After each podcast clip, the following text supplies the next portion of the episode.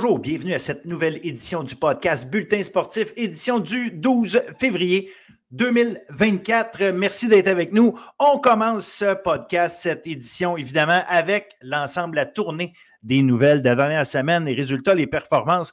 Et je ne peux pas faire autrement que de commencer tout ça en parlant de l'annonce de vendredi dernier, c'est-à-dire qu'enfin on connaît le nom du prochain entraîneur-chef des Redbirds de McGill au football. Et pour ceux qui ne le savaient pas, je vous le présente en mille, Monsieur Alex Surprenant. Alex Surprenant, qui était le coordonnateur offensif des Stingers de Concordia, s'en va utiliser euh, son cerveau offensif pour le mettre au service des, euh, des Redbirds dorénavant. Avec Éloi, la tendresse régimbale de leur superbe carrière, ça va être très intéressant de suivre ce que les deux euh, vont pouvoir faire ensemble. Donc, euh, très hâte, très de, surveiller ce qui va se passer de ce côté-là. Euh, écoutez, on va, on va évidemment continuer de suivre parce qu'il reste à nommer les coordonnateurs offensifs, défensifs, un paquet de coachs qui vont probablement s'amener et qui sait peut-être évidemment des joueurs qui attendaient la nomination de cet entraîneur-là avant d'annoncer leur intention de joindre l'équipe des Redbirds. Donc voilà, belle nouvelle pour les Redbirds en espérant que ça, ça va mettre la fondation à euh, une nouvelle séquence euh, de succès. On sait que ça fait longtemps que les Redbirds n'ont pas été euh, parmi les équipes gagnantes, les équipes puissantes de cette ligue. Évidemment, les équipes puissantes de cette ligue, ce sont le Rouge et Or et les Carabins. Pas évident de percer tout ça, bien que les Stingers sont passés bien près l'an passé, avec notamment une très bonne défensive, une attaque intéressante. ça va être intéressant de voir comment, justement, cher euh, monsieur Alex Surprenant va être capable de transposer ça chez les Rouges dorénavant à suivre. Volleyball, oui, euh, j'embarque avec le volleyball. Je vous ai parlé donc du volleyball féminin toute la saison, à savoir euh, que ça allait être serré, serré, serré. Eh bien, ça a beau avoir été très serré entre six équipes pour quatre places, mais en fin de semaine, malgré le fait qu'il reste deux semaines au calendrier, en fin de semaine, on a réglé tout ça. On connaît les quatre équipes gagnantes, en fait, les quatre équipes qui vont être en éliminatoire. Ça commence par les euh, Carabins de l'Université de Montréal. Une grosse victoire 3-0 contre l'UCAM qui éliminait l'UCAM. Puis c'est important parce que l'UCAM était championne en titre. Donc, euh, franchement, un euh, gros statement. Les Carabins qui sont extrêmement solides et celles que vous voyez actuellement. Olympe Desmet a été absolument formidable. Je vous montre à l'instant ce qu'elle a réussi à faire pour terminer le match.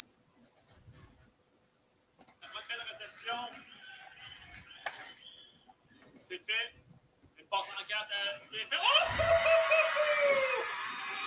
Quelle manière de mettre fin à un match avec un kill sur la ligne. Wow! Et voilà, c'est donc comme ça, effectivement, que c'est terminé le match entre les Carabins et les Citadins. Un gros, gros kill de Olympe Desmet, toujours extrêmement puissante. Donc voilà, elle a euh, mis le point final à ce match et bon, la saison de, l'UCAM n'est pas terminée, mais leurs espoirs d'aller en éliminatoire et de euh, gagner un deuxième titre provincial consécutif, c'est terminé. Il est arrivé aussi la même chose du côté d'Ottawa. Ottawa aussi a été éliminé grâce à la victoire de McGill en trois manches également. Donc, belle victoire de McGill. Euh, Charlène Robitaille Victoria Yanotti, encore une fois, qui ont été excellentes. Grosse euh, victoire pour elles, qui leur permet notamment de rester en position pour avoir une chance de euh, finir première au classement cette saison, parce qu'il va y avoir un match en fin d'année entre Montréal et McGill. Si McGill l'emporte, McGill passe au premier rang devant Montréal. Donc, ça, absolument, ça va être absolument euh, à suivre d'ici la fin de l'année. Voilà, c'est ce qui fait le tour au niveau du volleyball féminin universitaire. Masculin, Sherbrooke, toujours parfait. 15-0, mais ça a été difficile. On a gagné notamment un match en 5 contre l'Université du Nouveau-Brunswick en fin de semaine. Les, Sherbrooke a gagné les deux, ces deux matchs, 3-2, 3-1, mais l'Université du Nouveau-Brunswick qui fait du très bon boulot cette année, troisième au classement. Euh, pendant ce temps-là, Laval a battu Montréal. Et là, ça fait en sorte que Montréal reçoit Dalhousie en fin de semaine prochaine. S'il fallait que Dalhousie élimine, ou en fait gagne ces deux matchs contre Montréal en fin de semaine, c'est Dalhousie qui passerait en éliminatoire et euh, les Carabins seraient éliminés. Une première en plus de 30 ans de voir les Carabins ne pas participer aux séries éliminatoires du volleyball masculin. Donc, euh, ça va être à surveiller. De ce côté-là la semaine prochaine. Collégial, volleyball, collégial féminin, victoire de Garneau contre Jonquière, c'était probablement le plus gros match. Euh, donc, ce qui fait en sorte que, parce qu'on le sait, il y a une seule équipe qui ne se rend pas au championnat provincial. André Laurando doit battre Édouard Montpetit pour se qualifier pour, aller euh, au championnat provincial. Ce ne sera certainement pas une mince tâche pour le boomerang, car Édouard Montpetit sont les premières au classement. elles doivent également espérer une défaite de Bois de Boulogne contre Garneau. La logique dirait que Garneau devrait l'emporter parce que Garneau est deuxième, Bois de Boulogne avant-dernière au classement. N'empêche, il faut jouer ces matchs-là, donc ça va être à suivre.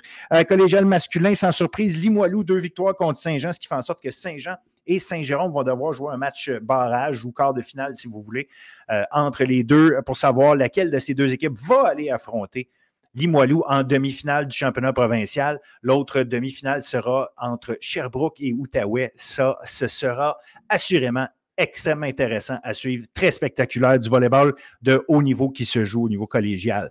OK. OK, universitaire masculin. Euh, on a fini la saison régulière. Les Redbirds de McGill terminent euh, premier au classement de l'OUA, un point devant l'UQTR. Simon Lafrance, ceci dit, le QTR remporte un deuxième championnat des pointeurs défilés dans l'OUA.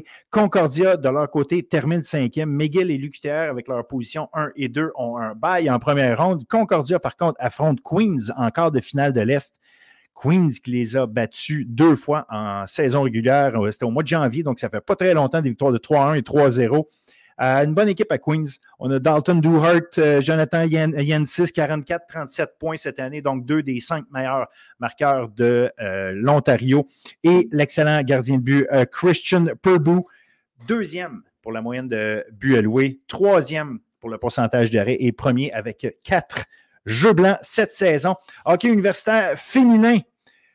Concordia, deux autres victoires, 5-2 contre Bishops, 4-1 contre Carlton. On est toujours parfait de ce côté-là. Euh, Bishops qui est allé remporter son match contre l'Université de Montréal, par contre 3-1, ce qui fait en sorte que euh, c'est réglé. On sait, euh, si en volleyball, on le sait, ben on le sait en hockey féminin aussi, c'est réglé. On va avoir Concordia, Bishops, Montréal et Ottawa en éliminatoire. donc voilà, c'est comme ça que ça se présente. Ceci dit, je veux quand même souligner la victoire de McGill contre, euh, contre Ottawa en prolongation. Trois buts de mi à Giles, dont celui en prolongation. Donc, euh, félicitations à elle. Euh, mais comme je vous dis, c'est malheureusement trop peu, trop tard. Hockey collégial féminin. Victoire d'André Laurando, 1 à 0 contre Dawson. Je vous présente à l'instant le but de Béatrice Gauvin d'André Laurando qui a fait la différence au milieu de la troisième période.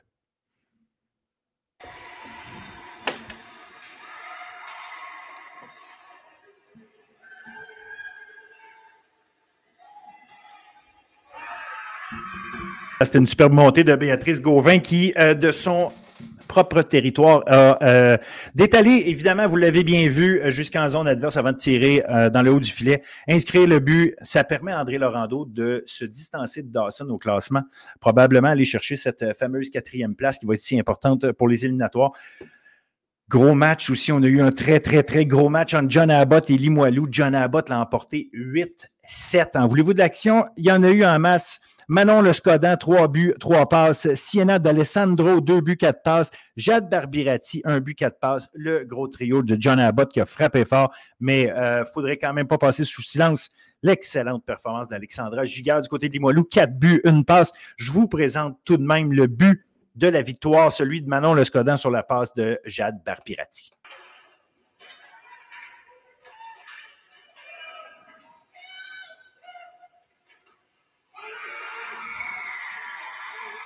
C'est ce qui mettait fin au match entre ces deux équipes euh, euh, donc qui sont au sommet du classement. Ceci dit, Limoilou est encore première, mais euh, on se rapproche avec John Abbott comme ça qui est allé chercher cette grosse victoire-là.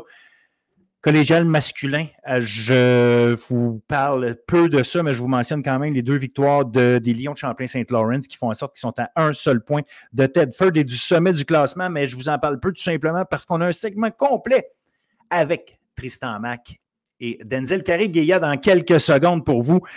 En basketball, euh, maintenant, basketball collégial masculin, Dawson Vanier Brébeuf, euh, toujours toujours seul en tête au classement. Les, équipes 1, 2, 3, je mentionne quand même.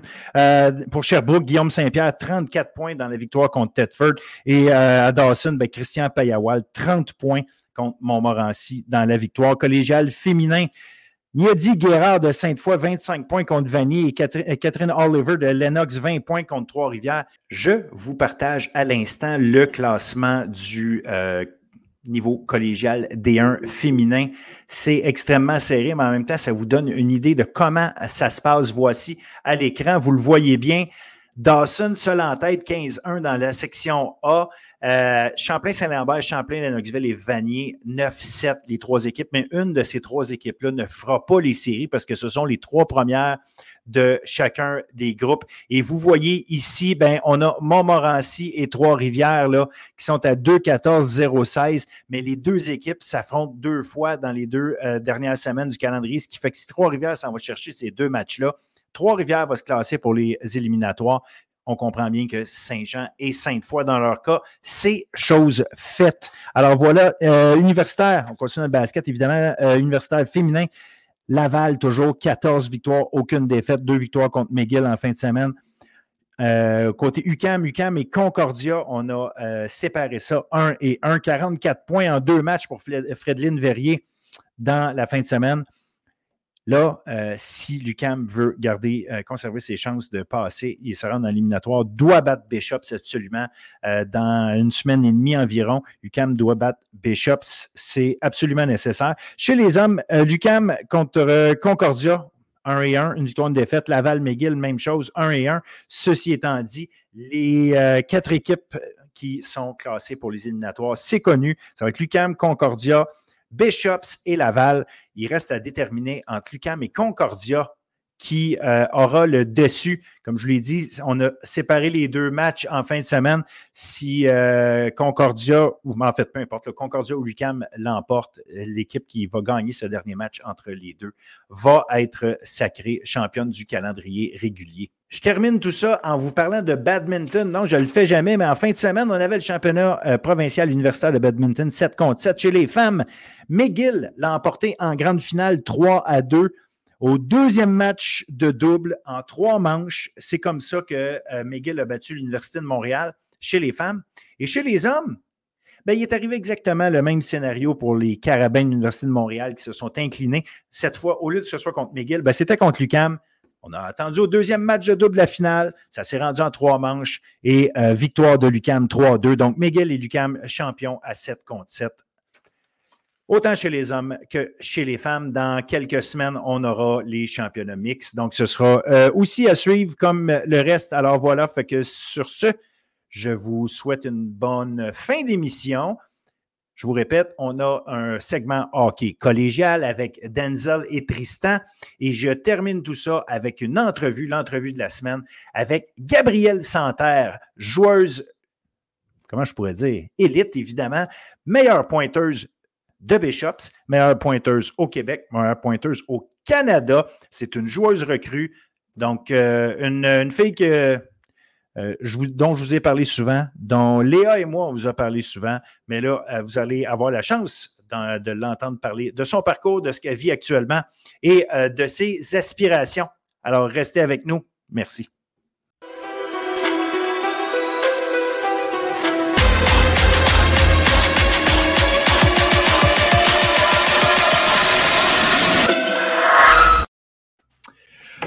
OK, collégial masculin avec mes amis Tristan Mac et Denzel Carré-Gaillard. Messieurs, bonjour. Bonjour. Salutations à vous deux et à nos auditeurs. Bien sûr. Salut à eux. Euh, téléspectateurs, s'ils nous regardent euh, sur ouais, web spectateurs. Et comme dirait un certain Yvon Penneau, les Weber. Les Weber, les Weber. Le, regretté euh, Yvon Penneau qu'on salue deux semaines qu'on ne s'est pas parlé. Je, fais exprès, je fais exprès de passer deux semaines euh, d'une fois à l'autre. Quand on va arriver en éliminatoire, on aura la chance de se parler. On prendra l'occasion de se parler euh, plus souvent parce qu'il va y avoir euh, un paquet de choses. N'empêche, en deux semaines, ça nous permet de voir des, des éléments arriver, des tendances à passer. Et je voulais rapidement vous amener sur ce qu'on voit au niveau du classement, évidemment Là, on a euh, Tedford qui était là en tête, les Lions de Champlain-Saint-Laurent qui sont maintenant rendus à un point. Euh, bon, Tedford encore un match en main, mais n'empêche à un point. Saint-Laurent, euh, les Lions, là, on tient un bout du mollet de Tedford, là, puis ils lâchent pas, hein, fait qu'ils suivent. Ça va être vraiment intéressant jusqu'à la fin. Les Lions sont une machine offensive. C'est vraiment impressionnant de les regarder aller. Et ils sont pratiquement aussi bons défensivement qu'ils sont offensivement. C'est toute une équipe de hockey actuellement qu'on a, euh, qu'on voit évoluer. Il y a les rebelles de Sorel Tracy, évidemment, qui sont toujours dans, le groupe de tête, dans le trio de tête. Mais euh, je, veux, je veux avoir votre opinion sur ce que vous voyez à date. Là. À vous l'impression, franchement, qu'on voit euh, des équipes qui, qui, montent, ou bien c'est le classement. C'est pas le classement, mais c'est le calendrier qui fait ça. Denzel, comment tu vois ça? Moi, je suis impressionné par Saint Lawrence, mais peut-être que toi, c'est autre chose. Honnêtement, j'ai été très, très surpris de voir euh, encore une fois que Tedford échappe un match, ce qui permet aux Lions de maintenant se rapprocher un peu plus. St. Lawrence qui a été en mesure de quand même se défaire des rebelles cette fin de semaine sans Benjamin Chabot qui a été rappelé par les Olympiques de Gatineau pour un programme double face à l'Océanique de Rimouski. Puis les Lions euh, avaient quand même été surpris par les Griffons le week-end dernier. J'avais hâte de voir la réponse qu'allaient donner les, euh, les Lions dans ce match-là. Puis ils ont été en mesure de quand même connaître un excellent match, même si ça a commencé un peu plus difficilement. La Ferrière qui a concédé deux buts qu'il aurait aimé revoir. On a été forcé d'effectuer un changement de gardien de but, puis les Lions par la suite étaient en mesure de, prendre un nouvel élan dans ce match, puis de, remporter le match face à, Sorel, qui dans, cette rencontre-là a quand même connu de bons moments. Maintenant, euh, St. Lawrence qui se rapproche un peu plus de Tedford. Tedford qui va devoir commencer à regarder derrière, étant donné que les Lions jouent de l'excellent hockey. Puis ça, ça, ça donne que euh, Sorel Tracy n'est pas trop loin non plus. Donc, on a cette euh, lutte pour le premier rang qui est quand même à trois équipes. Je pense que c'est trois équipes à, qui on s'attendait de voir là à, ce niveau-ci de l'année. Maintenant, c'est de voir qui va être en mesure de, de prendre euh, le dessus. Tedford qui a une avance d'un point avec un match en main. C'est sûr qu'on a une un certain coussin, mais les Lions ont quand même un calendrier favorable pour conclure la saison régulière. Absolument. Et puis, euh, il y a vraiment des joueurs impressionnants du côté de Champlain-Saint Lawrence. Euh, je pense notamment à Bello euh, et Chabot, un, duo fumant pour les Lions. Mais il faut donner crédit à Pierre-Cédric Labry. C'est sa première année dans le hockey collégial. je présume qu'il ne connaissait à peu près pas le circuit. Les réalités de la Ligue euh, et ces choses-là, étant donné qu'il était dans sa carrière professionnelle de joueur. Euh, puis, il fait tout un travail. il a su monter une, culture dans son équipe, une éthique de travail, et, son équipe est dominante. et quand je les ai vus à l'œuvre, autant autant euh, contre André Laurando que contre d'autres équipes sur le web, je, ne, parviens pas à trouver des failles dans leur jeu. C'est une équipe qui a vraiment une mouture de jeu là, qui fait en sorte que tu ne voudras pas les affronter en séries éliminatoires. Puis tu sais, on parle beaucoup de Tyler Medina comme le gardien de Tedford comme étant le gardien, le gardien, parce qu'évidemment, il y a une histoire spéciale. Simon Boucher fait un sacré bon travail cette année. Et il y a un gars qu'on a, euh, on a, dont on n'a pas parlé, parce qu'évidemment, on ne parle pas de tous les joueurs, de toutes les équipes tout le temps. Mais le défenseur Christophe Sanson, euh, son amélioration en termes, de, en termes de production offensive, notamment cette année, tu sais, c'est des éléments. Oui, euh, Chabot, Bello, les noms reviennent, évidemment, c'est les, les producteurs offensifs les plus, les plus marquants, si on veut. Mathias Loisel. Mais Sanson, en tout cas, l'année passée, c'était un gars qu'on remarquait plus ou moins. Je vais dire, en tout cas, je vais dire pour ma part, là, ceci dit, je regarde moins de matchs que vous, mais, euh, mais cette année, je, le trouve vraiment. C'est un pilier très solide, très, très, très solide. Donc, euh, c'est deux joueurs qu'on, on a, dont on n'a pas sorti les noms souvent, mais je pense qu'ils méritent, euh, ils font partie des succès de cette équipe-là. Puis, tu sais, il ne faut pas oublier non plus un certain Maverick Dalil. oui. Et là où est-ce que je veux en venir? Il a 20 points en 29 matchs, ce qui est quand même très bon. Ne faut pas oublier que l'année passée, il sortait du M18 Division 1, un des meilleurs joueurs M18 D1 au Québec.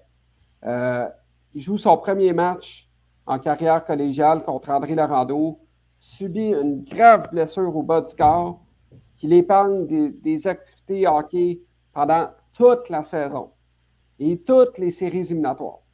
Il n'a pas joué un seul match complet l'année passée.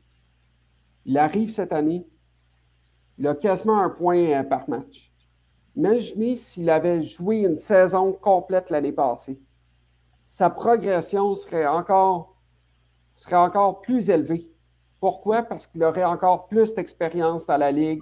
Il aurait joué plus de matchs. Euh, il serait plus habitué. Puis, je trouve que c'est une belle histoire de persévérance du côté de Champlain-Saint-Laurent. Puis, s'il peut être encore plus dominant sur la glace pour les Lions, ça va être un, autre joueur que tout le monde va avoir sur son tableau euh, de chasse euh, avant un match. Ça, c'est clair.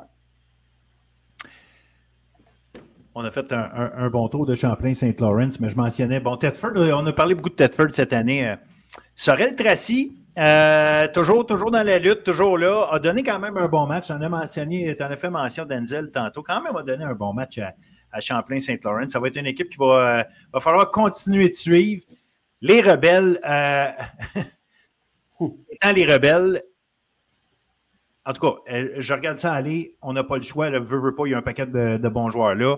Mais je pense qu'il y a un joueur qui, en ce moment, il, faut parler de lui. On n'a pas le choix. Puis au-delà des victoires, défaites, là, il y a un certain Léo Saint-Michel qui est en train de, de faire de grandes choses, marquer l'histoire de la Ligue. C'est absolument extraordinaire ce qui arrive à Léo Saint-Michel, ancien joueur du programme à De Mortagne. 56 euh, points en 92 matchs. C'est phénoménal. 92 points en 56 matchs. C'est 156, 156, points en 92 matchs. Là. Ah, c'est ça, 156 points. C'est ça. C'est absolument miraculeux, euh, majestueux ce qu'il fait. Euh, nommer tous les termes là, pour parler positivement de, ce qui, de ce qui est en train de réaliser.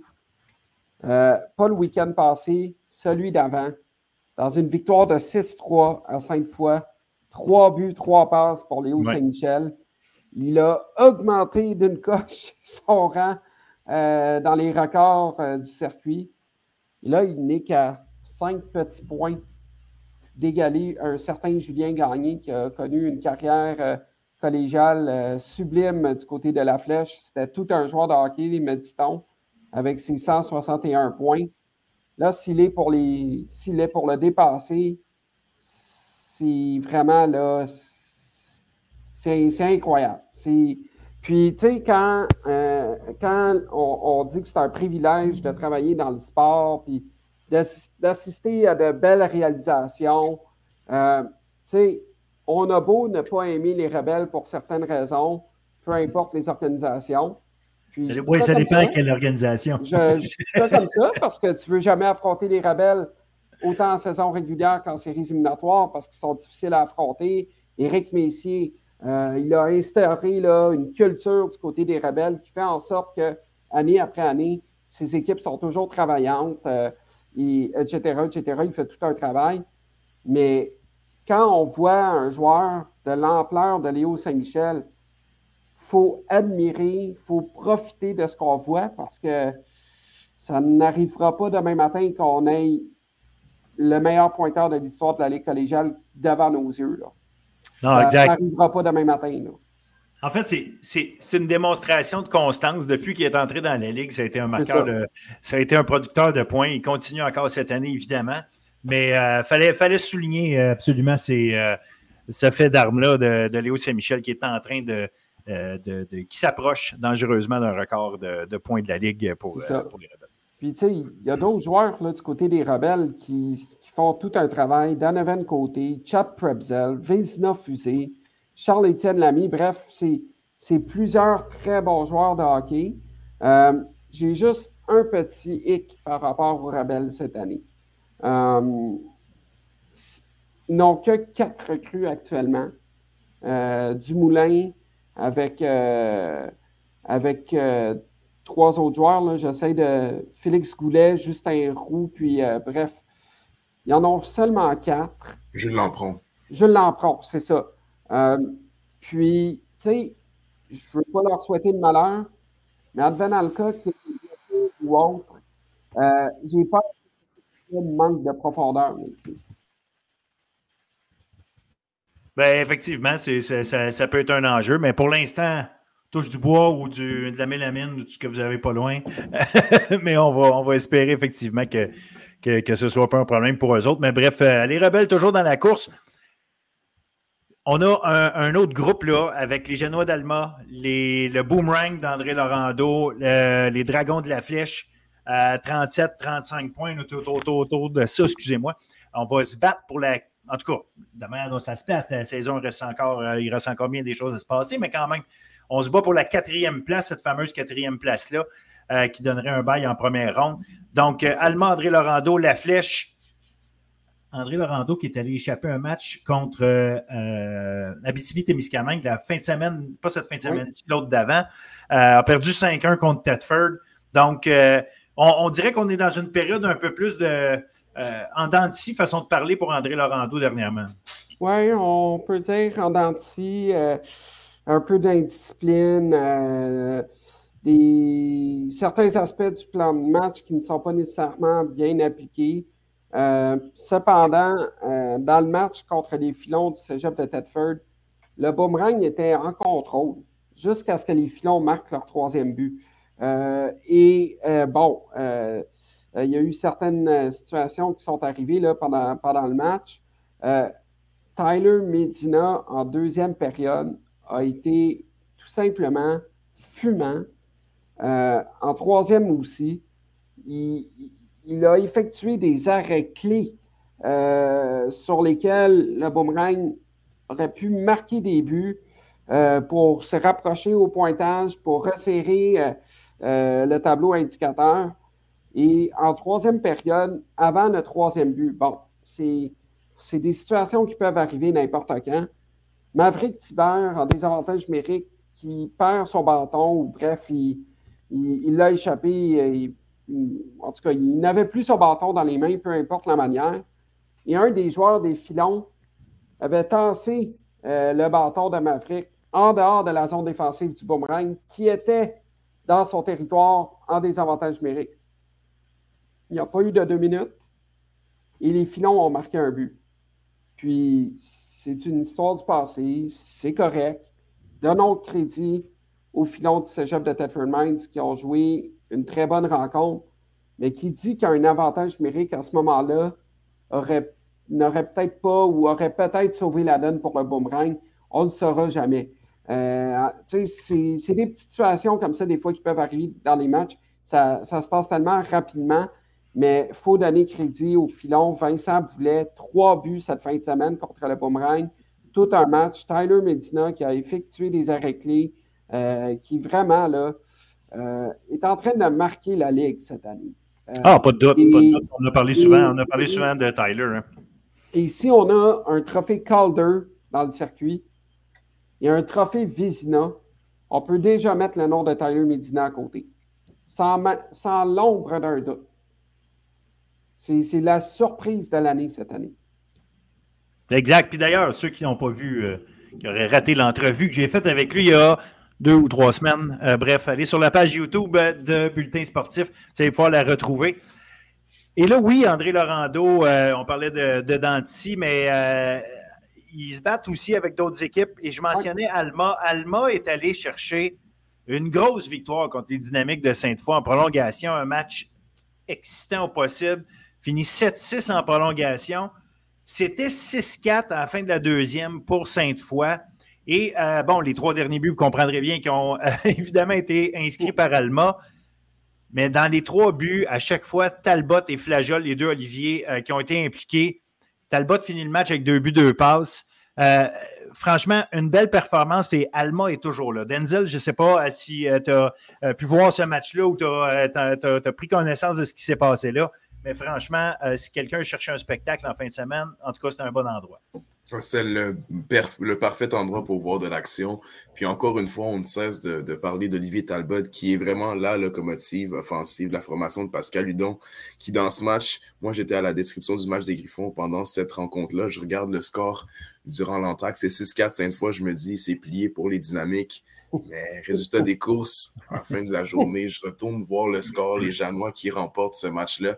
Puis c'est une victoire très importante pour euh, la formation de Pascal Hudon, qui a vécu beaucoup d'adversité, puis qui continue de rester dans ce top 4 on donne euh, la vie difficile au boomerang, mais attention aussi aux dragons du Collège de la Flèche qui, eux, tentent de s'immiscer dans cette course-là. Ils ont été en mesure d'aller chercher cinq victoires consécutives avant ce week-end. C'est un peu plus difficile pour la formation de, non pas de Pascal Hudon, mais de euh, M. Dumont, qui euh, a connu deux défaites cette semaine. Mais les dragons sont vraiment, eux aussi, au cœur de cette lutte-là pour le quatrième rang. C'est pas une formation que nécessairement je voyais aussi haut mais on a la chance d'avoir un certain Alexis Hull qui l'année passée évoluait avec les Vulcains du cégep de Victoriaville dans Division 2. Cette année, il est vraiment le meneur offensif de la formation de la flèche. Puis, euh, il, est en mesure d'être un joueur qui est en mesure de produire points par match dans le circuit collégial Division 1. On a la chance d'avoir un Gélina qui est encore en forme devant le filet avec la perte de Cournoyer. Donc, pour moi, les Janois, le Boomerang et les Dragons vont se donner une chaude lutte là, pour ce quatrième rang qui donne un laissez-passer pour euh, le premier tour des séries éliminatoires. Mais ça devrait être la lutte qu'il faudra aussi surveiller. On a beaucoup parlé des équipes en tête, mais La Flèche et André Laurando, tout comme Alma, vont être des formations à surveiller pour les restants de la saison. Puis, il ne faut pas oublier non plus, là, euh, en fin de semaine, André Laurando qui joue contre les Janois d'Alma samedi. Euh, je m'attends à un très bon match. C'est souvent des, des, bons duels euh, entre Pascal Hudon et Alexandre Ardenneau, deux entraîneurs qui se respectent beaucoup, euh, qui ont connu du succès dans cette ligue-là et qui connaissent très bien le circuit. Euh, c'est sûr et certain qu'ils ne vont pas vouloir se donner la vie facile, d'autant plus que le bris d'égalité est, est, égal un à un entre le boomerang et les Janois. c'est le type de match que aucune des deux équipes ne pourra échapper. Parce qu'à la fin de la saison, là, quand on va se mettre à regarder le classement, qui se, qui se situe où, etc., etc., advenant le cas que le boomerang perde cette fin de semaine et finisse cinquième par un, deux points en arrière d'Alma, on va pouvoir dire que ce match-là contre Alma a fait mal. Ah, ben oui, mais ça, c'est effectivement. Dépendamment des résultats. Puis une chose est certaine, le boomerang ne voudra pas que la défaite en Abitibi fasse effet sur son, sur son classement général actuellement. Ben, exact. Puis moi, il y a une équipe que je surveille qui, qui, qui joue très bien. Cinq victoires ces six derniers matchs et surprenamment, euh, gagne contre euh, Tedford, mais père a perdu contre Saint-Laurent. Mais bon, si la logique euh, était restée la même, on pourrait dire 56 pareil. C'est Saint-Hyacinthe qui est quand même à 31 points en 30 matchs.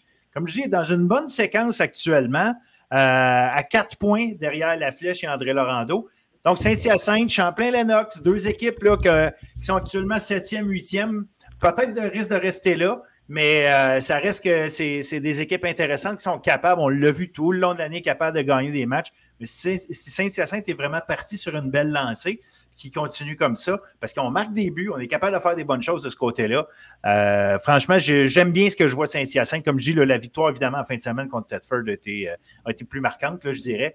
je ne sais pas si c'est parce qu'il voulait vraiment se relever de cette défaite-là contre Saint-Laurent, mais quand même, euh, généralement, depuis trois semaines environ, ça fonctionne très bien euh, pour les lauréats. Oui, puis euh, quand je regarde le classement des, des pointeurs du côté des lauréats, 29 points Nathan Rhodes, 26 points Kevin André Blanchette, 23 points Olivier Beaupré. Ce sont trois joueurs qui évoluaient dans, dans le Division 2 dans le passé.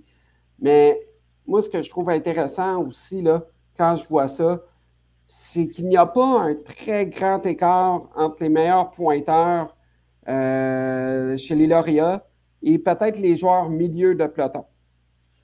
Ça, ça veut dire que Gabriel Doyon, là, il brasse la soupe, il roule son banc, il y a des joueurs qui jouent, tout le monde a un rôle. Euh, honnêtement, euh, je pense que c'est le type d'équipe qui pourrait rendre la vie difficile à certaines formations en séries éliminatoires. Effectivement. Vas-y, vas-y, euh, Denzel. Je pense que Tristan a parlé des, joueurs offensifs, mais pour moi, qu'est-ce qui, me met la puce à l'oreille pour les, lauréats, c'est le gardien de but, Esteban Gauthier, qui face au, filon, ont connu une performance étincelante. Puis lorsqu'on regarde ses statistiques, c'est quand même un taux d'efficacité à 922, moyenne de buts alloués en bas de 3 buts à 2,6. Esteban Gauthier qui peut voler des matchs, puis avec une équipe, comme tu as mentionné, Tristan, qui a une attaque diversifiée, une équipe qui est quand même structurée, qui et, euh, est en mesure de battre une des meilleures formations du circuit collégial, je pense qu'on peut espérer au moins aller chercher une ronde dans ces séries éliminatoires du côté de Saint-Hyacinthe. On va potentiellement avoir l'avantage de la glace.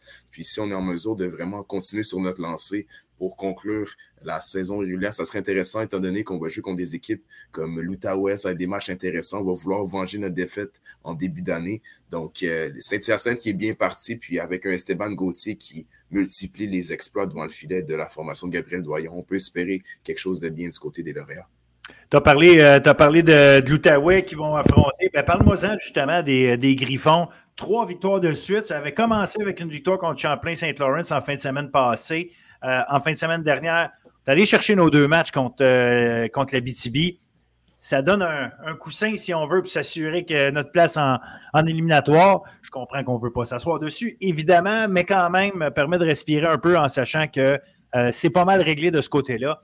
Maintenant, comment on bâtit sur ces récents succès pour justement transposer ça, puis peut-être essayer de causer des surprises plus tard dans, dans la saison puis en série? On savait que c'était une portion de calendrier très déterminante pour les Griffons. En débutant le week-end, en accueillant l'habitabilité-Miscamingue, on savait qu'on devait chercher à maximiser le nombre de points, puis on est en mesure de le faire. Mais avant ce, programme double face aux Gaillards, c'est une grosse victoire contre Champlain-Saint-Laurent que pas beaucoup de gens euh, voyaient venir, mais la formation de Maxime Villeneuve maintenant qui a pu avoir euh, le renfort de quelques joueurs qui étaient blessés ou bien qui euh, ont été appelés à venir jouer avec les Griffons lors de ce match face au Lyon. On parle ici de Julien Arruda et Samuel Emery qui évoluent avec le Hull Volant dans le Junior C à Gatineau. Ces deux joueurs qui évoluaient dans la formation gagnante des Griffons en 2021-2022 qui euh, ont été en mesure de venir prêter main forte à la formation des Griffons. Ils ont vraiment transformé l'attaque des Griffons, on les sent beaucoup plus menaçants. Puis c'est vraiment l'offensive que le tout s'est joué. Dans, dans, ce programme double face aux Gaillards, on est en mesure de finalement inscrire beaucoup de buts. C'est quand même deux victoires avec six buts inscrits. On parle d'une performance de Justin Julien de six points lors du match de samedi. Quand même quatre buts, deux passes. Puis le lendemain, il est en mesure d'aller chercher une autre mention d'assistance. Donc, le réveil de l'attaque a grandement aidé euh, l'Outaouais. Maintenant, je pense qu'il faut aussi donner beaucoup de crédit à l'avantage numérique. 5 en 6 face à la BTB Témiscamingue. Euh, le groupe d'entraîneurs effectue du gros travail. Puis j'en parlais avec l'assistant entraîneur euh, Yann Neveu. C'est une situation qu'on voulait le plus exploiter. Ça a été un peu plus difficile avec le nombre de blessures des joueurs offensifs qui étaient absents, comme le capitaine Mathis Paris, qui euh, manque grandement son équipe, Pierre-Olivier Gagnon, le seul joueur de 20 ans de l'équipe qui est toujours absent. Donc, on a tenté de brasser les cartes, puis on a finalement été en mesure de, récolter qu'est-ce qu'on a semé face à la BTB Témiscamingue, qui aura quand même connu un, un week-end intéressant. On marque le premier but dimanche mais euh, l'avantage numérique des Griffons est venu inscrire trois buts consécutifs, puis euh, ça a été beaucoup plus difficile pour la formation de Sébastien Gaulin, qui peut toujours espérer se qualifier pour euh, les séries éliminatoires, mais ça devient de plus en plus difficile avec ces deux revers en Outaouais. Oui, absolument. Puis, tu sais, quand on regarde le portrait de Saint-Laurent, après Noël, c'est un peu plus intéressant pour tes Marchambault. Euh, son équipe joue des bons matchs, a été chercher une victoire contre Tedford, a gagné contre Champlain-Lennoxville.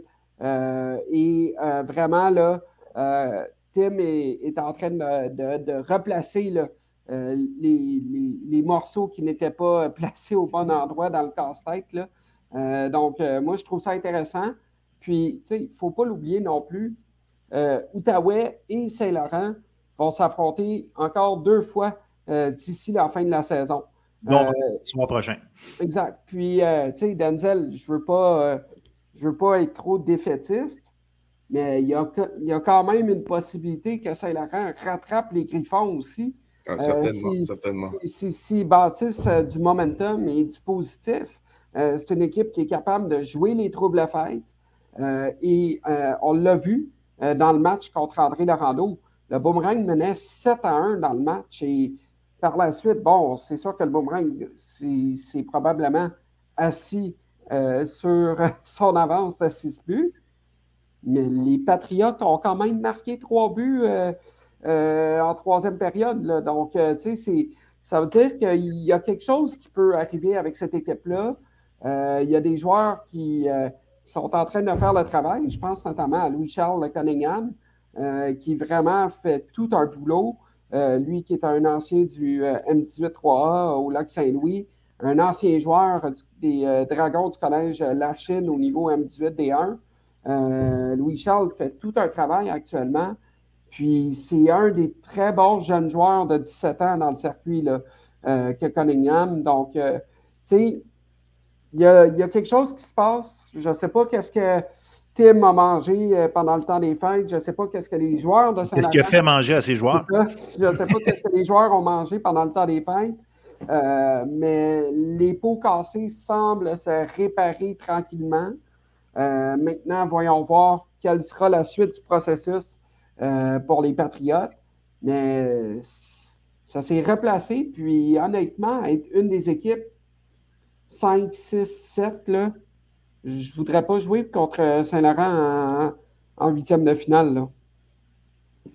Ben, ils ont d'assez bons joueurs. Euh, ils ont d'assez bons joueurs pour être dérangeants. Puis ça, c'est toujours, euh, c'est toujours, c'est toujours le, quand, quand, comment je pourrais dire, quand l'autre équipe n'a pas de, de, de, grosses armes offensives, euh, c'est une équipe plus faible, mais en plus, ils n'ont pas de grosses armes offensives. Tu n'as pas l'impression, tu ne te sens pas, comment je pourrais dire, dérangé, tu te sens moins que tu vas te faire bousculer, tu as l'impression que tu vas rester en contrôle. Euh, mais euh, avec des Antoine Gagnon, des vétérans comme ça, Antoine Gagnon, Danick Latour, euh, écoute, tu peux, tu peux faire de bonnes choses. Fait que ça va être intéressant, effectivement, de voir ce que, ce que Saint-Laurent va faire. Puis comme tu l'as mentionné, Tristan, encore deux matchs contre l'Outaouais. Et d'ailleurs, on le mentionnait en fin de semaine, vendredi. On va avoir ce match-là. Mais vendredi soir, on a également un Champlain Saint Lawrence Thetford qui va être aussi extrêmement intéressant. Donc, euh, ça, j'ai très hâte de voir, de voir ça aller. Tedford, dans le fond, euh, tu sais, bon, euh, je compte, reçoit Champlain-Saint-Lawrence vendredi et samedi à midi et demi, ils sont à Saint-Hyacinthe. Donc, ça va aller assez vite, puis ça peut être un match un match un peu, si tu me permets l'expression, un peu tricky au sens où justement un peu moins de, un peu moins de repos un peu moins de repos, une équipe, que, comme on mentionnait tantôt, qui, qui, va très bien actuellement, ça pourrait effectivement, puis ben, on l'a dit d'ailleurs, Saint-Hyacinthe vient de battre Tedford, fait que ça va être, euh, j'ai hâte de voir ça aussi. Ben, certainement que les Lions vont enfin avoir l'opportunité de dépasser les filons dans ce match-là. Euh, les Lions qui ont été en mesure de, gagner des matchs importants face à Sorel Tracy, maintenant, ils vont tenter de le faire face à Tedford. Tedford qui va devoir euh, bien euh, surveiller les joueurs offensifs qu'on a mentionnés du côté de St. Lawrence. Faire attention aussi à la défensive qui aime beaucoup se porter à l'attaque. On a parlé de Sanson, mais il y a aussi un certain Mongeon qui, pour moi, est un des défenseurs les plus mobiles du circuit collégial.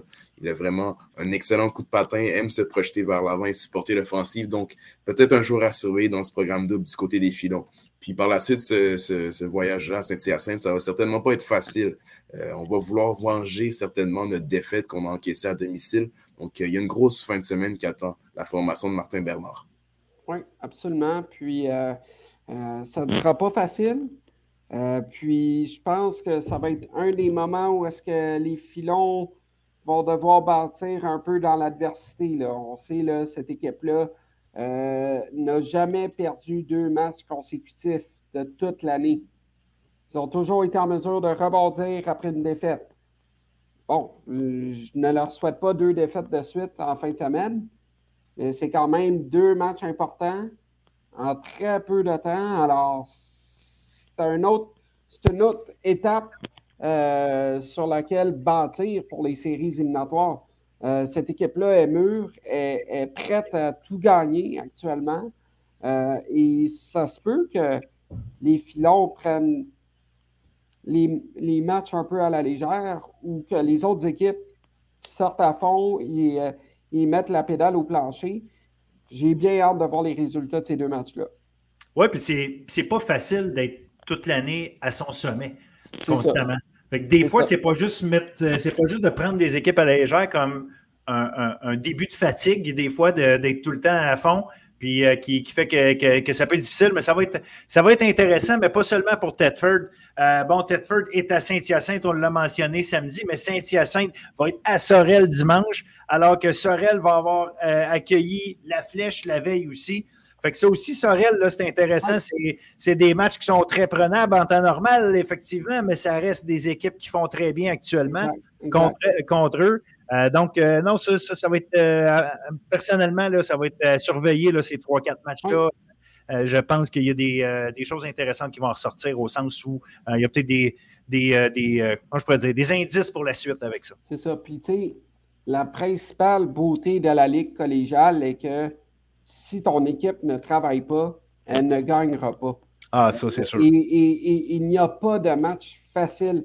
Autant contre des équipes de bas de classement que milieu de peloton, que les premiers rangs, il n'y a aucun match facile. Puis je peux vous confirmer que le fameux euh, point de presse de Guy Carbonneau euh, après une défaite à Détroit là, peut s'appliquer à bien des équipes euh, après leur défaite cette année. Là. Euh, absolument, puis tu l'as dit, c'est une des beautés de cette ligue-là. Il y a beaucoup d'équipes. De un, moi, j'adore le fait qu'il y a une ligue a beaucoup d'équipes, ce qui fait qu'on a plein de sortes d'équipes, plein de sortes de jeux. Et tu as des équipes peut-être de haut de classement qui affrontent des équipes qui semblent de bas de classement, mais qui ont des styles de jeu plus difficiles. ça, ça, crée beaucoup d'histoires, ça crée beaucoup d'éléments à, à, constamment surveiller, être sur nos gardes sur à se dire que c'est, ça ne se passe pas uniquement sur papier, euh, ça se passe sur la glace, puis ce n'est pas pour rien. Donc, euh, écoutez, on s'attend encore une fois à du beau hockey à fin de semaine. On a encore beaucoup de hockey. Il reste à peu près, quoi, grosso modo, 7, 8, 9 matchs là, aux équipes. Euh, donc, donc écoutez, un fin de calendrier à surveiller. On se reparle dans deux semaines. Merci beaucoup, messieurs. Puis dans deux semaines, on va avoir un portrait encore plus proche, très, très proche de la réalité de, des séries. Donc, euh, on, j'ai bien hâte d'en rediscuter avec vous autres, messieurs. Absolument. Au plaisir.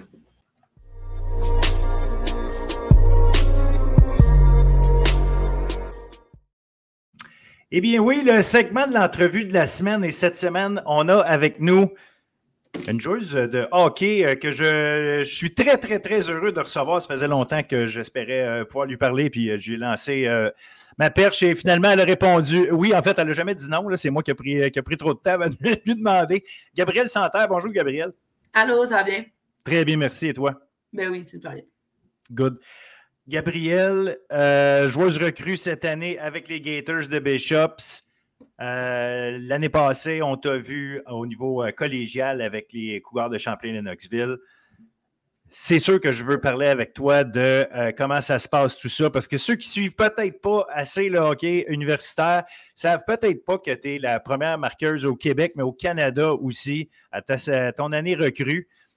Je veux qu'on recule en masse. Qu'est-ce qui t'a amené dans le hockey? Est-ce que tu joues au hockey depuis toujours? Est-ce que ça a tout le temps été ton sport? As-tu fait d'autres sports?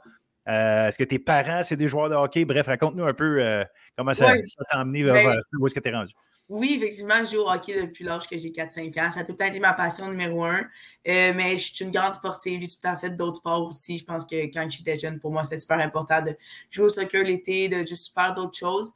mais plus que ça avançait, plus que le hockey prenait une plus grande place dans ma vie. je pense que si tu veux atteindre les prochains niveaux, c'est sûr qu'il faut que tu mets un peu plus d'efforts. Donc, euh, non, j'ai commencé à jouer au hockey parce que simplement, je voulais faire comme mon frère. Mon frère joue au hockey. je me suis dit pourquoi pas, moi aussi.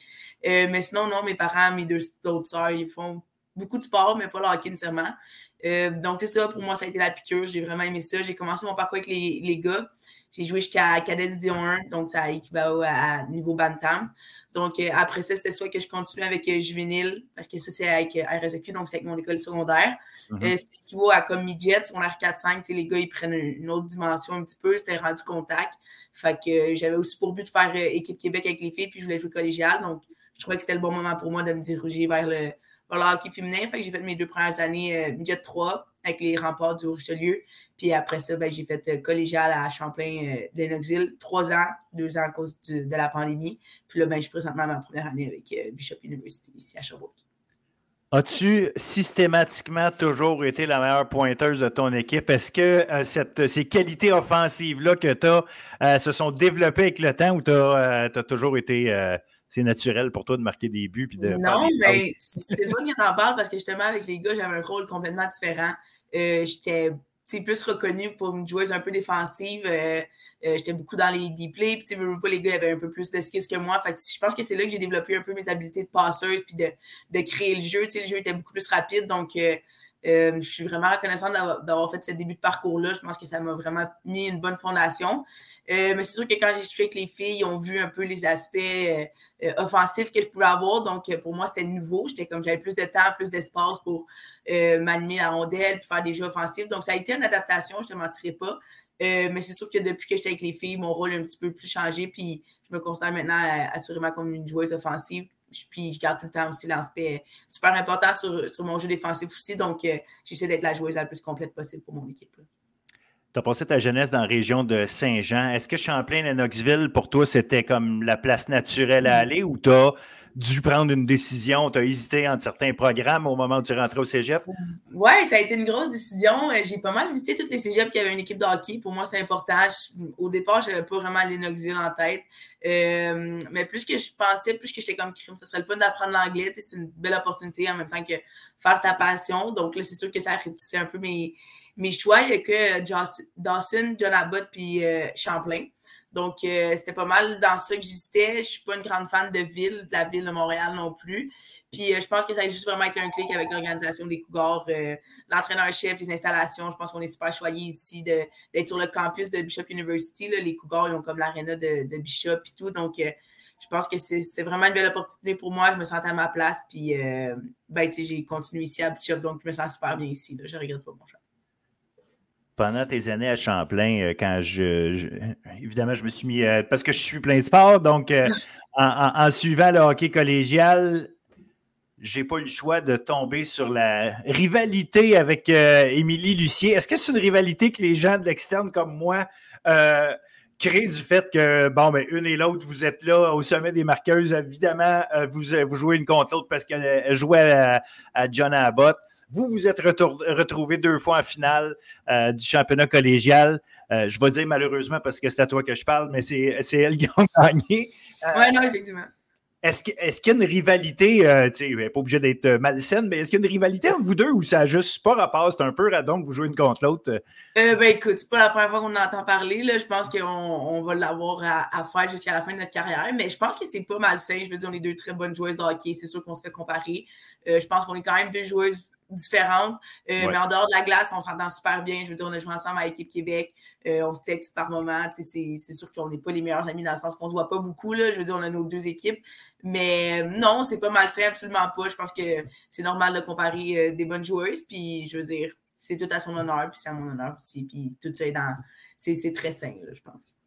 Ben, tant mieux, tant mieux. Mais en même temps, il y a quelque chose de spécial parce que souvent, les très, très bonnes joueuses longue vers les États-Unis quand vient le temps d'aller choisir leur, euh, leur, programme universitaire.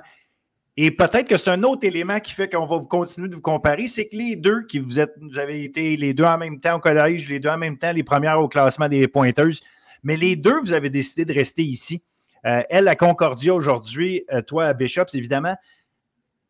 Évidemment, je ne veux pas te parler à sa place. Qu'est-ce qui a fait que toi, dans ton cas, euh, tu as voulu justement continuer. Euh, bon, évidemment, il y a l'histoire du, du, euh, du, campus. Là, je comprends que Champlain-Knoxville, Bishop, c'est une chose. Mais à la base, est-ce qu'il y avait quand même une, une intention d'aller aux États-Unis? Ça a-tu fait partie de tes réflexions? Comment ça s'est passé, tout ça? Oui, bien assurément. Ça n'a jamais été quelque chose que, quand j'étais jeune, j'étais je veux vraiment aller aux États-Unis, je veux poursuivre mon rêve. Il y en a qui c'est vraiment comme le rêve depuis qu'ils sont jeunes. Euh, C'était pas mon cas, mais par contre, je me suis pas euh, fermé les portes. Je suis allée visiter des, des universités anglophones. Je suis allée à Clarkson University, Colgate University. Euh, je te mentirais pas que c'est assez impressionnant, je pense, ces installations là-bas tu, tu vas un week-end là-bas pour visiter, puis tu étais super bien accueilli. C'est vraiment impressionnant. Donc, quand je suis revenue de ces visites-là, euh, mon petit cœur, c'était sûr qu'il allait là. Je pense que j'étais assez euh, par tout ce que j'avais vu. Euh, mais par contre, quand j'ai laissé la poussière tomber, puis j'ai repensé à un peu tous les points pour, les points contre, euh, je pense que pour moi, il y a beaucoup plus que le hockey dans la vie. Je pense que de rester proche de ma famille, c'était super important. Je crois de plus en plus au réseau ici qu'on a au Québec, au Canada même. Euh, je pense que le 10 ans, c'était peut-être différent. Le hockey se développait euh, beaucoup plus. Puis je pense que le niveau de jeu était beaucoup meilleur aux États-Unis. Euh, par contre, cette année, puis même dans les années récentes, je pense que c'est plus vraiment le cas. Euh, pour moi, je crois beaucoup ici au réseau euh, québécois. Donc, euh, je me suis dit que j'allais participer à ça. Effectivement, Emilie Lucie a fait la même chose. J'étais contente. C'est sûr que c'est le fun de voir les bonnes joueurs rester au Québec. mais pour ma part, c'était vraiment de rester proche de ma famille. Je croyais vraiment au développement que je pouvais avoir ici. Puis j'ai suivi mes, valeurs puis mon cœur, puis ça, me disait de, rester ici. Et là, vous avez un beau, programme. Quand tu as voulu rentrer à Bishops, bon, c'était Dominique Desmarais à ce moment-là qui, était le, qui était le coach.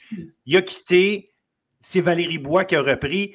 Euh, est-ce que toi, tu avais déjà euh, des, relations avec Valérie Bois par rapport à ça? Est-ce qu'à un moment donné, tu as remis en question ta décision de, rester à Bishops versus aller ailleurs, pas nécessairement aux États-Unis, mais euh, d'aller ailleurs au, Québec?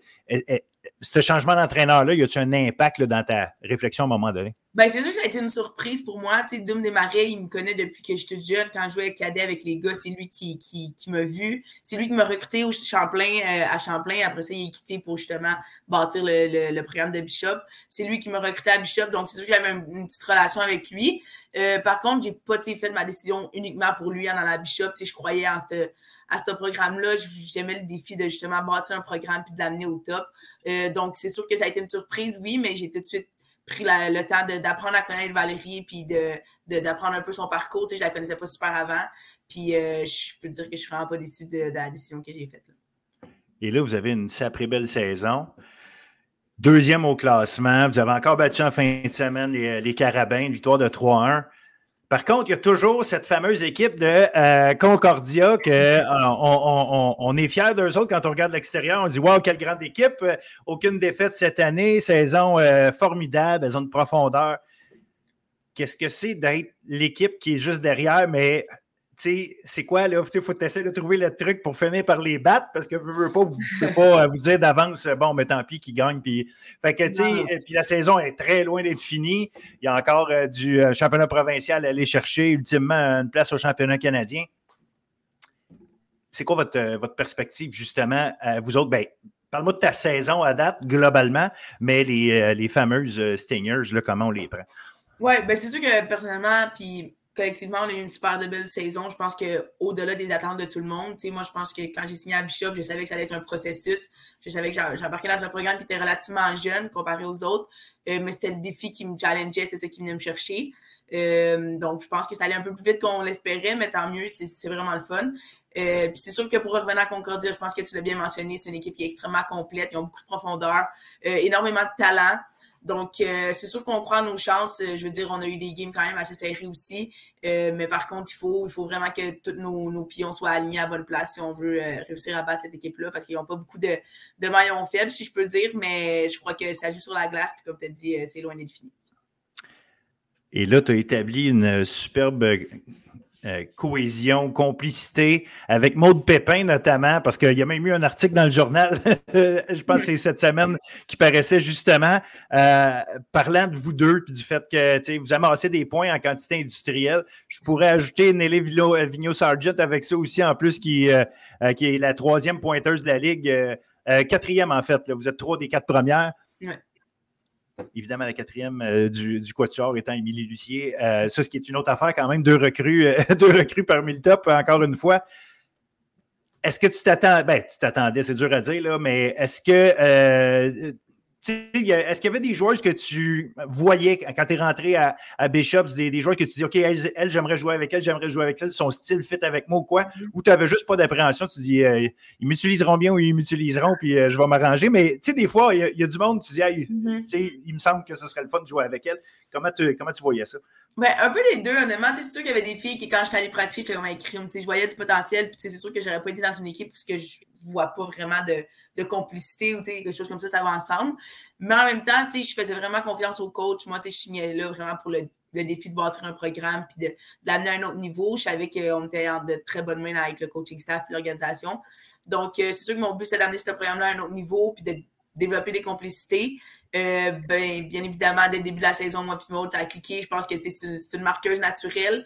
Euh, puis de mon côté, j'adore créer les jeux, j'adore rendre mes coéquipières euh, meilleurs. Donc, je pense qu'on se complète super bien, tu assez où se mettre devant le but. Puis moi, j'adore la fider. Puis on a du fun ensemble. Je pense que c'est le plus important. Puis ça s'apparaît sur la glace. Tu dis avoir du fun. As-tu du fun à l'université? À date? Ah, euh, y a-tu eu une, grosse, un gros changement? Y a-tu de l'adaptation? Parce que c'est pas juste évidemment hockey, on parle de hockey, on parle de sport, mais euh, l'adaptation veut, veut pas. Tu as des nouveaux cours, tu as des nouveaux horaires, il y a des choses qui, qui, changent un peu. à quel point justement l'adaptation a été facile pour toi? Puis est-ce que le hockey a facilité cette adaptation-là?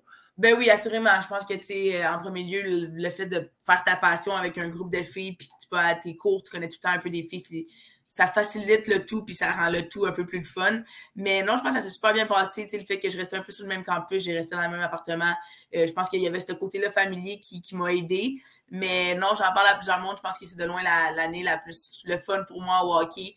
Euh, je pense que j'ai eu une autre petite dose de passion. Je sais pas, je pense qu'universitaire, tout, monde d'un cas, je pense qu'on est plus entouré, on a plus de temps de glace, ben pas de temps de glace, mais de temps libre, je peux dire, de, mm-hmm. pour se développer. Puis je pense qu'une joueuse qui, qui veut devenir meilleure, ben c'est juste ça qu'elle souhaite. Fait que j'ai eu un, autre petit euh, étincelle de passion, je peux dire, cette année, puis je suis juste reconnaissante, puis je profite de chaque moment pour, pour me développer, puis aussi pour euh, créer des, des, souvenirs avec mes coéquipiers.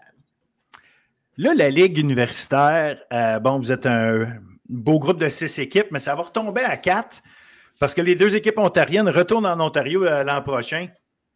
Est-ce que c'est quelque chose qui t'inquiète? Est-ce que comment tu vois ça? Comment tu entrevois cette réalité-là qui, est quand même, on va se le dire, un peu spéciale, le fait de jouer euh, une ligue universitaire, mais à seulement quatre équipes? Ouais, mais je pense pas que ça m'inquiète. C'est sûr que je te commenterai pas que je trouve ça décevant. C'est sûr que j'ai été déçu quand j'ai appris cette ligue-là, euh, cette nouvelle-là.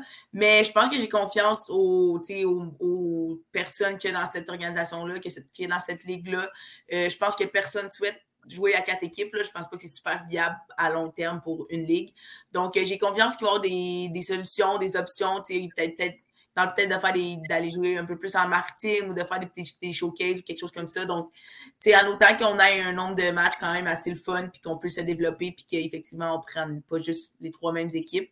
Euh, sauf que c'est des choses qui sont hors de mon contrôle en ce moment. Je laisse ça gérer à, aux personnes qui ont plus de contrôle que, que, moi. Je me concentre sur ce que je peux faire, puis j'espère vraiment qu'ils vont trouver une solution euh, assez rapidement. quand tu parles à tes euh, anciennes coéquipières qui sont encore à Champlain-Lennox, ils ont le goût de venir te rejoindre éventuellement. Ça ne les inquiète pas. Ben, sans rentrer dans les détails de qui, à qui vous parlez, là, je ne veux pas aller là, mais si on parle, mettons, justement de la Ligue qui va devenir à carte, est-ce que c'est une discussion que vous avez des, fois avec, euh, avec des, des, joueurs qui vont peut-être vouloir venir, qui se disent, ben, je ne sais pas finalement, ou ça les. Ouais, ben c'est sûr qu'il y en a qui les inquiète un peu plus, mais pour le moment, c'est vraiment pas si pire. Je pense qu'on a toute confiance qu'il qui va, qu va avoir une solution d'ici là. Je pense que c'est quand même un gros move aussi d'aller aux États-Unis. Donc, il faut vraiment que tu sois sûr, il faut vraiment que tu, le veuilles parce que c'est vraiment ton, ton, mode de vie qui change au complet. Donc, je pense que les filles ont quand même assez confiance. Puis, c'est sûr que moi, je parle, je prêche pour ma paroisse à Bishop. je pense qu'ils voient juste comment j'ai du fun. On se croise souvent à l'aréna. Puis, je pense que ça, ça veut tout dire. J'ai pas besoin de parler. Ils le voient. Puis, c'est sûr que je souhaite qu'ils viennent me rejoindre, mais en même temps, je souhaite vraiment qu'ils trouvent la bonne place pour eux. Après l'université, je comprends que tu viens de commencer, tu n'as même pas fini ta première saison. Mais en fait, je dis après, ça peut être pendant les programmes nationaux, euh, toutes ces affaires-là de Team Canada, de, euh, je m'en vais dire après parce que c'est vraiment après, mais tu sais, il y a PWHL qui, vient de, commencer. Est-ce que c'est des affaires que tu regardes? Est-ce que ça fait partie de ton parcours? Ça fait partie de tes objectifs? Euh, comment, comment tu vois ces, ces, étapes-là qui, tu sais, que pour plusieurs, comme moi, mettons, je, je regarde ça, je me dis, il me semble que c'est le genre d'affaires que ce serait le fun d'avoir euh, essayé ou de voir jusqu'où on peut se rendre par rapport à ces, euh, à, ces tops-là, endroits où, euh, où, pratiquer ton sport, veux, veux pas, au niveau national et professionnel. Comment tu comment entrevois ce bout-là? Ben oui, assurément que c'est des buts pour moi depuis que je suis jeune, de faire partie de l'équipe canadienne, c'est clairement un rêve. c'est sûr qu'avant, je mettais beaucoup, beaucoup d'emphase là-dessus, vu qu'il n'y avait pas vraiment de ligue professionnelle. Donc, la seule manière de comme pouvoir jouer au hockey après l'université, c'était de faire partie de l'équipe nationale. Donc, c'était vraiment mon seul et unique but. Euh, mais là, avec le développement de la nouvelle ligue, c'est sûr que c'est un autre objectif pour moi. C'est une source de motivation vraiment. comme tu dis, je suis encore jeune, je me concentre une année à la fois, puis euh, je fais mon possible pour, pour cette année puis pour les autres années. Mais c'est sûr que c'est une motivation pour moi dans le futur. Je pense que c'est quelque chose qui pourrait être atteignable. Puis je vais continuer de travailler fort, c'est sûr, mais oui, c'est sûr que j'aimerais ça euh, éventuellement soit faire partie de l'équipe nationale ou d'avoir la chance de jouer euh, professionnel. Puis comment ça marche, ça, par rapport à l'équipe nationale ou le programme de l'équipe nationale? Parce que je comprends que euh, tu ne te fais pas juste appeler et dire viens-t'en, c'était sur le troisième trio aux Jeux Olympiques. Là, c'est pas comme ça que ça marche. il, y a quand même, il y a quand même un build-up, il y a quand même des équipes U23 ou peu importe, c'est quoi les. fait est-ce que tu as commencé à embarquer là-dedans? Oui, tu as fait l'équipe Québec, mais est-ce que tu as commencé à te contacter? Est-ce que tu as fait des camps avec eux autres? Comment ça, comment ça, ben, comment ça marche, comme tu l'as mentionné, c'est qu'il y a l'équipe U18. Euh, ça, malheureusement, mon année d'éligibilité, j'avais été invitée au camp de sélection, euh, mais c'était l'année du COVID, la pandémie a, a frappé juste après. Fait que j'ai pas eu la chance de, de faire le camp de sélection ou d'être sélectionné parmi l'équipe. Euh, l'année suivante, j'ai comme été invitée parce qu'ils ont, ils ont comme invité tous les, les 2003, qui était l'année des 18 ans, juste pour faire l'expérience d'un camp dans le Canada, voir c'est quoi de la Calgary pendant deux semaines. Donc ça, c'est vraiment le fun, mais c'était pas vraiment un, un camp de sélection. Euh, par la suite, pas l'été passé, mais l'autre, j'avais été invitée pour faire l'équipe développement. Donc, l'équipe développement, comme tu as mentionné, c'était les moins de 22, moins, je pense que c'est moins de 22 ans.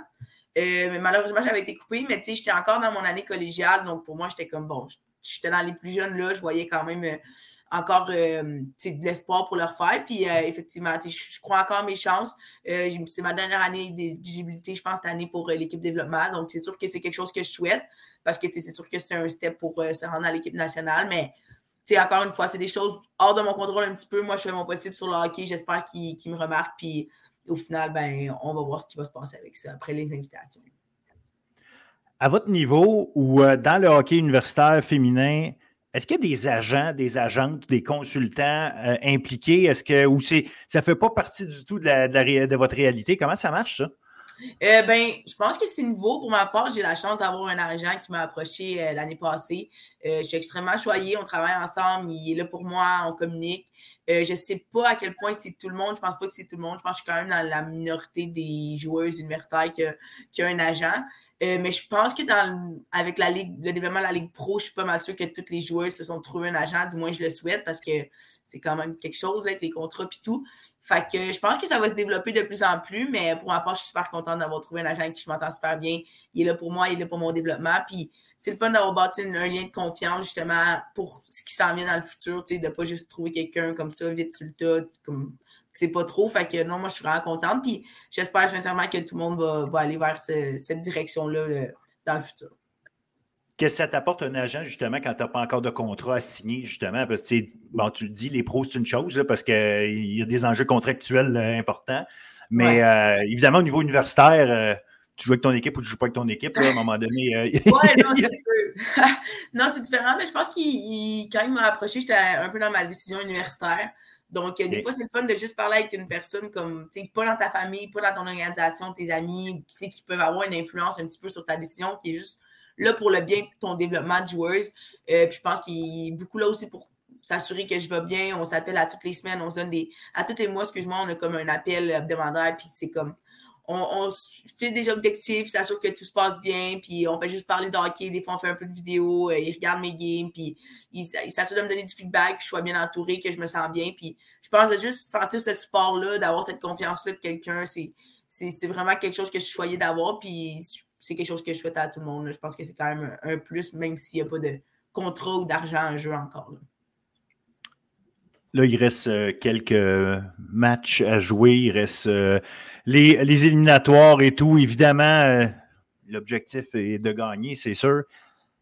Y a-tu. Euh, est-ce que vous avez est-ce que vous avez commencé à en parler en équipe? Est-ce que vous avez commencé à vous dire OK, voici l'objectif, voici ce qu'on s'attend à faire, voici euh, ou c'est quelque chose, vous laissez les affaires aller, ça va être match après match, puis on verra ce que ça va donner. C'est quoi l'approche un peu? ben, c'est sûr qu'on essaie de ne pas trop se projeter dans le futur. Il reste un match, mais je pense que cette semaine, ça a comme confirmé un peu le classement. Donc, on est assuré de prendre Carabin en, première ronde. on va les recevoir chez nous pour la première game. Donc, c'est sûr que c'est quelque chose qu'on commence à penser. On commence à se préparer tranquillement. c'est une équipe qu'on a joué cinq fois cette année, donc on commence à les connaître. c'est sûr qu'on a l'objectif de se classer une place pour aller au, championnat national. Je pense que ce n'est pas une surprise. On le sait que ce ne sera pas facile, par contre, on va avoir beaucoup de travail. Donc, c'est pour ça qu'on on va se préparer pour arriver le, plus près possible à la première ronde des séries éliminatoires. Mais je pense que c'est quelque chose d'excitant. C'est une opportunité pour les filles. C'est la première fois que ce programme-là pourrait se rendre au championnat national. Donc, euh, c'est vraiment une belle opportunité. C'est excitant. Puis je pense que toutes les filles, on a juste hâte de pouvoir performer à notre meilleur. Est-ce qu'en arrivant justement, euh, comme tu le dis, une première, une première peut-être une première participation au championnat national pour le programme de Bishops, euh, toi, tu es une recrue, veux, pas, mais tu as un rôle prépondérant du fait que offensivement, tu produis énormément. Est-ce que ça fait, toi, de facto, une leader? Puis comment ça se place? Là, Puis, tu sais, je parle des leaders de, tu sais, oui, évidemment, sur la patinoire, tu as, ta rondelle, puis tu joues avec, puis tu sais, as, des points à faire. Mais est-ce que dans le vestiaire, ces choses-là, est-ce que est-ce que c'est facile de se faire sa place quand tu sais qu'il y a des filles qui ont 3-4 ans plus vieilles que toi, puis qu'ils sont là depuis, qui ont un, autre type de véhicule que toi, qui étaient là dès le départ? Comment ça se place pour toi, sachant que vous arrivez dans un moment crunch? Est-ce que les, les autres se reviennent vers toi? Est-ce que toi, tu sens que tu as un rôle spécial à jouer? Comment, comment tu vois ça? Euh, ben, c'est une bonne question. C'est sûr que je te dirais qu'en début d'année, euh, j'étais plus observatrice un petit peu. Tu arrives première année, puis comme tu l'as mentionné, universitaire, tu as des filles 3, 4, puis même 5 ans plus vieilles que toi. Donc, euh, j'arrivais vraiment, vraiment dans l'optique d'observer puis d'apprendre. Euh, par contre, du leadership, je pense que c'est quelque chose que j'ai en moi. J'ai été comme capitaine dans mes deux années euh, avec Champlain. J'avais été capitaine aussi à ma dernière année midget, puis j'avais été aussi assistante. Donc, ça faisait un bout de temps que j'avais un rôle de leadership dans mon équipe. Euh, donc, tu sais, l'être ou pas, c'est quelque chose que j'ai en moi. Fait que c'est sûr que après les fêtes, tu sais, pour moi, c'est la saison, tu la saison importante, elle commence un petit peu. Là. Je pense que tu vois l'arrivée des circuits éliminatoires, les matchs commencent à être plus importants. Tu veux te classer une place au, classement des, de, la Ligue. Donc, euh, c'est sûr que j'ai laissé un peu plus ça naturellement à moi, prendre, prendre le dessus, tu sais, sans trop l'en faire. Il y a des leaders exceptionnels dans mon équipe sur qui j'ai la chance d'apprendre aussi encore, mais j'essaie de les aider. Puis, juste en étant moi-même, je pense que j'ai mon impact dans cette équipe-là. Oui, sur la glace, mais hors glace, j'essaie aussi de motiver les filles, de garder cet aspect positif, puis euh, de faire mon possible. Mais comme j'ai dit, je pense que c'est quelque chose que j'ai naturellement à moi. Quand, quand les moments sont grands, quand c'est des grosses games, je pense que c'est là que j'aime parler, j'aime euh, influencer les coéquipiers vers le mieux en espérant que, que ça les aide, puis que ça, ça amène l'équipe vers le succès. Ben, on va te le souhaiter. Euh, écoute, euh, je vais te souhaiter du succès. Continue d'avoir du fun. Ça, c'est toujours des belles, des belles phrases à entendre parce que ça reste le principal malgré tout.